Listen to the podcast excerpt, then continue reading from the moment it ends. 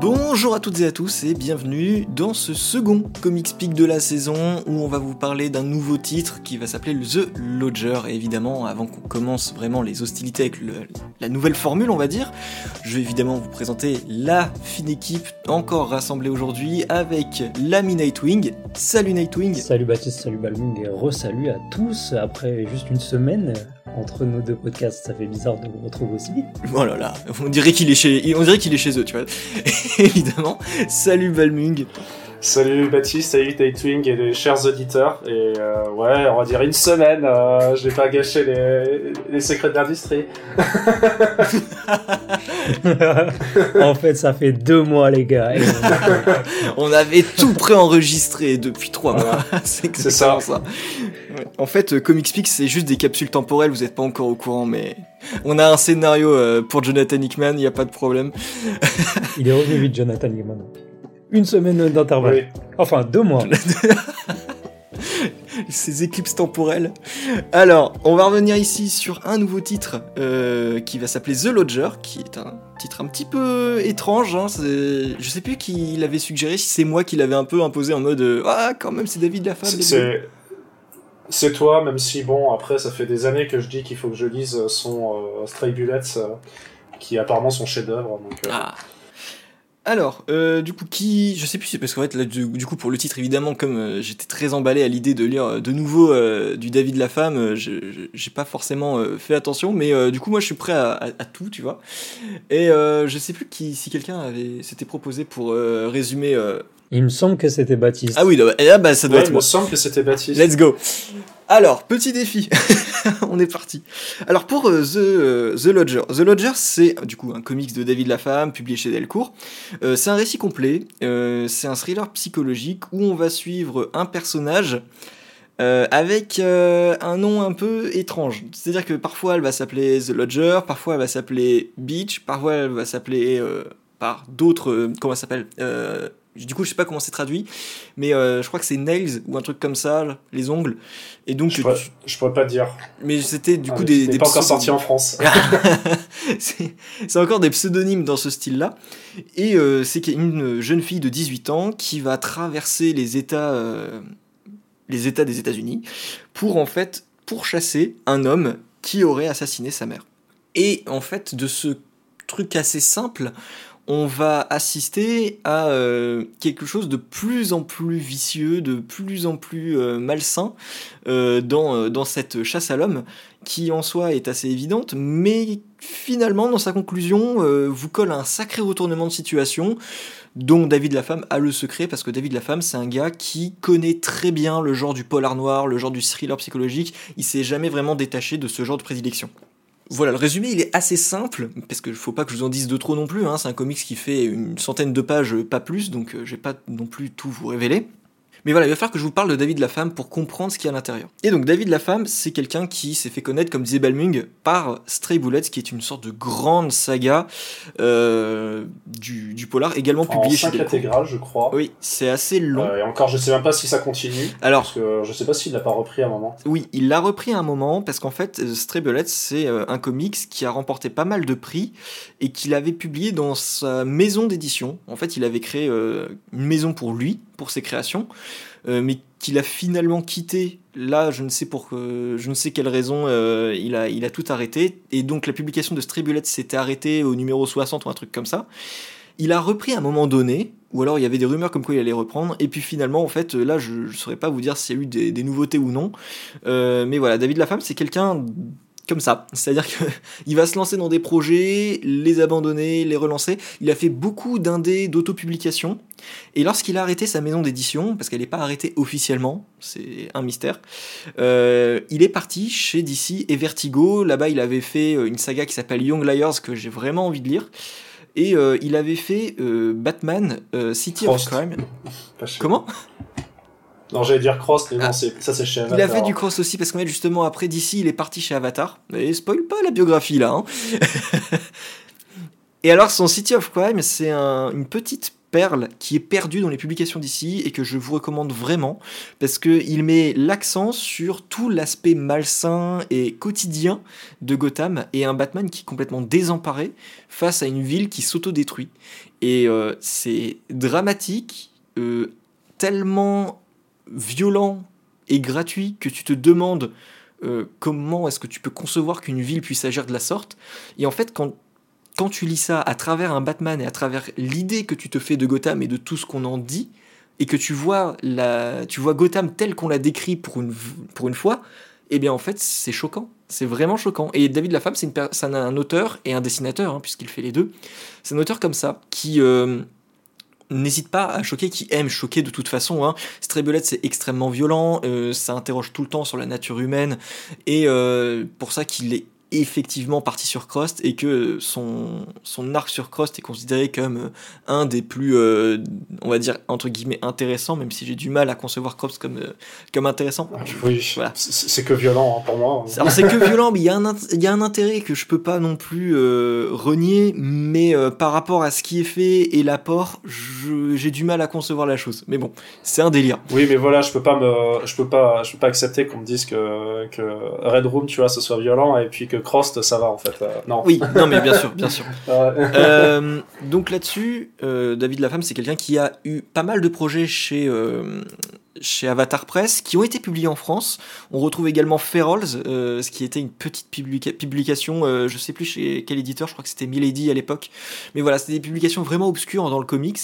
Et là, il revient avec euh, The Lodger chez Delcourt, et ça, c'est assez cool parce que je me dis, David Lafemme pourrait peut-être enfin connaître un petit peu de, succès en France. Faut dire que bon, là, Delcourt l'a bien mis en avant avec Stray Bullets et cette réédition qui était très attendue. donc voilà, David Lafemme, c'est pas quelqu'un qu'on ne doit pas connaître, puisqu'en fait c'est quelqu'un qui a quand même remporté pas mal de prix euh, aux États-Unis, quelqu'un qui a fait du coup Stray je le répète encore, mais je vous, vous, avez peut-être pas idée à quel point c'est une œuvre qui a une importance incroyable dans la culture du comics euh, aux États-Unis, et en France en fait on, on le découvre intégralement depuis très récemment grâce à Delcourt en fait. Et voilà, David Lafemme c'est quelqu'un qui a du poids dans cette industrie et euh, qui est reconnu. Et donc The Lodger là ça va être un petit récit. Donc là que j'ai parlé euh, beaucoup, voilà un petit récit qui en a perturbé plus d'un ici. Et, donc voilà, qu'est-ce que vous en avez pensé? Bah, J'ai trouvé ça, en fait, c'est très décousu dans le sens où en fait le, chaque numéro va partir sur un peu plus de contexte sur l'histoire avec euh, les récits qui se ressemblent un petit peu, c'est-à-dire qu'on va suivre à la fois la course effrénée de, alors d'après Delcourt, elle s'appelle Ricky, la fille, euh, qui justement va chercher justement euh, un, tueur, et par la même occasion, on va suivre à chaque fois une petite avancée dans le dans le récit du passé de pourquoi en fait elle chasse cette personne-là.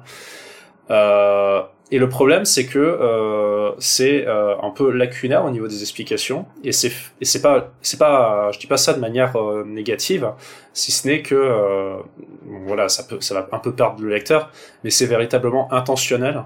Et en fait, ça, pour moi, ça a vraiment été, on en parlait juste avant, c'est vraiment effectivement un titre, bah, l'interprétation, je pense. Même si, même si bon, quand on connaît la femme, moi, je suis un peu plus terre à terre vis-à-vis de l'interprétation qu'on en prend. Euh, ce qui est complètement contraire à Baptiste, il aura peut-être le ah temps de... oui. oui, mais on n'en parlera pas parce que ce sera du spoil, mais euh, je veux dire c'est que euh, c'est un titre qui est assez spécial dans le sens où il va effectivement, comme tu en avais parlé justement avec Stray Bullets, effectivement ça questionne la nature humaine et ça questionne même la psyché un peu humaine, de, autant sur les phénomènes de rejet, etc. c'est vraiment très, un, un, titre qui, dans sa première lecture, semble euh, tout à fait simple. Alors euh, voilà, on n'a pas euh, toutes les clés et même à la fin de l'histoire, on les a pas toutes. Mais justement, d'arriver à la fin du titre, on va avoir une envie peut-être de repasser sur des moments pour se dire, attends, est-ce que j'ai rien compris là attends ah d'accord attends peut-être ah j'ai peut-être compris quelque chose et tout attends faut que je reparte au, au, au, premier chapitre et tout euh, enfin, du moins ça moi c'était c'était ma, ma, ma réaction à la lecture c'est de repasser sur les sur quelques points des anciens chapitres pour être sûr que euh, je puisse bien relier ce que j'ai compris quoi. C'est euh, c'est vraiment toute une construction assez spéciale et qui est faite pour perdre le lecteur euh, assez rapidement quand même. Même si la ligne directrice principale du, du tome, elle est assez compréhensible. C'est un peu, compliqué, un, peu, un peu compliqué à expliquer, mais bon. non, non, je trouve que tu l'as très bien résumé. Je trouve que tu l'as très bien résumé et tu as, bien mis en avant cette idée que c'est compréhensible, tu progresses avec un fil rouge qui est simple, justement, pour que tu puisses t'accrocher à ce fil rouge. Parce qu'il y a des tas de choses à côté de ça euh, où tu vas te demander pourquoi. Et c'est à partir du moment où on va développer un petit peu l'histoire de l'antagoniste, entre guillemets, qu'on va euh, pouvoir y trouver euh, un peu plus de contexte, comme tu le disais, et comprendre cet autre point de vue, avoir un peu plus de sens. Et euh, c'est vrai que ce sens, il apparaît surtout à partir du, du troisième quart troisième, de l'album. Donc je suis d'accord avec, euh, avec toi là-dessus. Euh, Nightwing, qu'est-ce que t'en as pensé, toi? Bah, je suis, je suis complètement d'accord avec vous, mais je pense quand même qu'il y a un aspect où, volontairement il te, il cherche à te, à te perdre. Et par un truc très simple, hein, le fait que ce soit en noir et blanc ah ben, oui. fait que parfois tu peux te perdre dans euh, à quel moment se passe cette case ou cette page. Et c'est c'est très très compliqué de ne pas lire comme tu disais Balmung une page à certains moments sans te dire attends mais euh, il faut que je reparte trois pages en arrière parce que je sais pas exactement si j'ai tout bien capté. C'est les visages aussi. Et euh, il y, a, y a les visages mais à un certain moment de l'histoire j'ai eu besoin de revenir. Pour euh, pour bien saisir parce que euh, j'ai euh, j'ai lu un je crois que c'était le, le, troisième chapitre sur cinq. numéro quatrième numéro où où je les ai lus un petit peu vite et j'ai vraiment commencé à douter sur pas mal de choses que je venais de lire et le titre n'est que ça le titre n'est que là pour te perturber. Mais c'est ça. À tous les niveaux, avec des personnages perturbés. Euh, euh, pour, pour, enfin, par exemple, la personnage principale, elle parle à son, à son arme, tout va bien. euh, on est sur, on est sur, euh, on est sur euh, des, des, des, personnages complètement fracassés et, et l'histoire elle-même, sa façon d'être, d'être mise en, mise en scène, mise en page, euh, t'emmène là aussi dans ce, dans ce délire-là et essaye de te, de te perdre tout en te laissant suffisamment d'éléments dans le, bah, dans sa, dans ce qu'il, enfin, ce qu'il a décrit textuellement pour que tu suives un petit peu toute la traque de, de, de la jeune fille en essayant de, de, de, garder quand même sans que pour que tu te retrouves à, au troisième numéro à laisser tomber parce que tu comprends plus rien quoi. Donc il arrive à jouer sur, ce, sur, cette, euh, sur cet équilibre entre on veut vous perdre, on veut vous faire entrer dans une folie, mais vous arrivez quand même à Il y, a un autre truc que je, mettrais là-dessus, c'est en fait euh, de jouer sur le l'anormal sans te le montrer, euh, dans le sens où en fait il n'y aura pas un impact. Il n'y aura pas un impact plus exactement au niveau de la narration. Il a un style de découpage notamment, pour revenir là-dessus, euh, assez extrêmement classique euh, du, genre du euh, cases par ligne et sur sur sur quatre quatre lignes avec quelques petites variations, mais ça varie très rarement, on va dire, à ce, cette espèce de découpage-là, qui fait qu'en fait, on, on, finit par s'y habituer, et quand il va arriver une, une, anomalie, on va dire, dans le titre, ou quelque chose qui va, qui est censé vous déranger, elle va arriver parmi tout le fil de trucs qui, au final, est juste une narration comme, en fait, tout va être mis au même, au même niveau.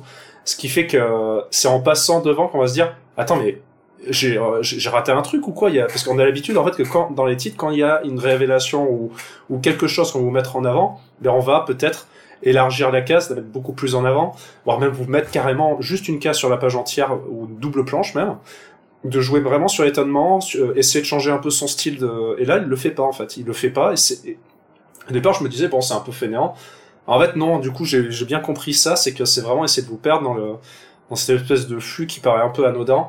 Et de même, il y a aussi, comme on a parlé vite fait des, des jeux de, au niveau des, des visages, on a pendant un moment l'impression que euh, le personnage ne sait pas juste, enfin le, dessinateur a du mal à, à, différencier ces, ces, personnages au niveau du visage pour vite comprendre qu'en fait euh, non il a aucun problème là-dessus, il y a que toi qui sais qui est, qui est pas capable de suivre. C'est exactement euh, ça. Mais alors cette confusion-là, j'ai cru au départ que ça allait être dérangeant. Et vraiment, quand je l'ai lu, parce que je l'avais jamais lu, hein, quand, quand je, voulais demander de, le lire pour ce podcast, euh, je me suis dit, bordel, qu'est-ce que je leur ai fait lire? Mais moi-même, je suis encore surpris par David Lafemme et je trouve toujours que David Lafemme, il a un petit côté Peter Milligan et en fait, il n'y a jamais eu un côté aussi Peter Milligan que dans le Lodger. Et euh, Lodger ici, comme vous l'avez dit, euh, j'avais pas dit que c'était en noir et blanc et, pareil, cette confusion entre le temps, je me suis dit mais bordel mais quelle erreur en fait euh, ou alors je suis pas attentif ou alors euh, vraiment il a fait n'importe quoi et, et, après je me dis mais c'est impossible que David Lafemme fasse n'importe quoi et après j'ai compris l'intérêt parce que du coup je vais essayer de pas trop en révéler mais il joue également sur notre perception tout comme il y a certaines perceptions de certains personnages. Et là-dessus, c'est très très fort.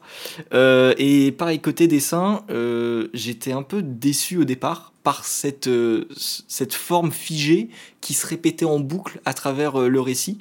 Parce que justement, c'était, je trouve que le dessin de David Lafemme a tendance à, à partir dans tous les sens avec euh, Bullet.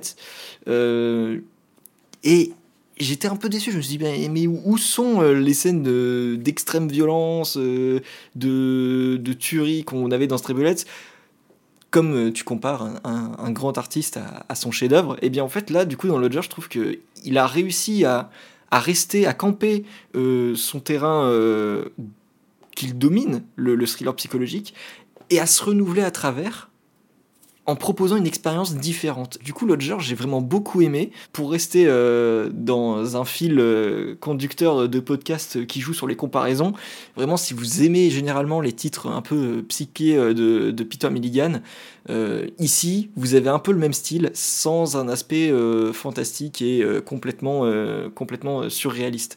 Ici, on est sur quelque chose de plus terre à terre et d'extrêmement réfléchi pour autant. disons que cette révélation à la fin, sans la révéler, on se retrouve avec quelque chose de, on va dire, commun que tu pouvais attendre. Et pour autant, euh, David la femme, il te claque la scène et il te regarde et il fait Alors, hein Qu'est-ce que t'en fais de ton jugement là hein? Est-ce que tu juges ou pas? Est-ce que tu comprends ou pas? Et là, t'es en mode est-ce que, est-ce, est que je suis normal en fait? Et il et, le dit littéralement, il le dit oui. littéralement à la fin. Exactement. Ah oui, non mais c'est quelqu'un de super direct et donc euh, j'ai, beaucoup aimé euh, ce... Il te rentre dedans. C'est une œuvre qui te rentre dedans et j'ai, j'ai bien aimé. J'ai bien aimé. Elle a du caractère. Euh, cette. Ouais, il y a vraiment, il y a vraiment rien de. Il y, avait, il y a rien de normal dans cette BD. À aucun moment il y a un personnage qui est sain.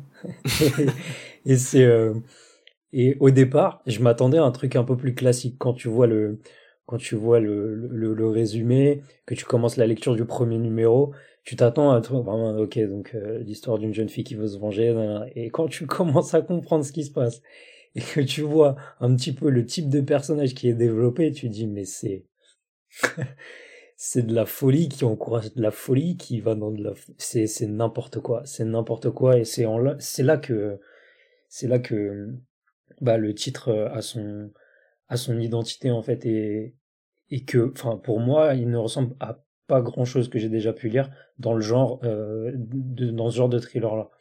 Et, et c'était, euh, c'était une super expérience euh, à, à, vivre. Et la fin, bah, voilà, la fin euh, te laisse, te laisse face à des, face à des réflexions, face à des questionnements, face à une situation qui dit, ok, donc je dois faire avec. eh ben je.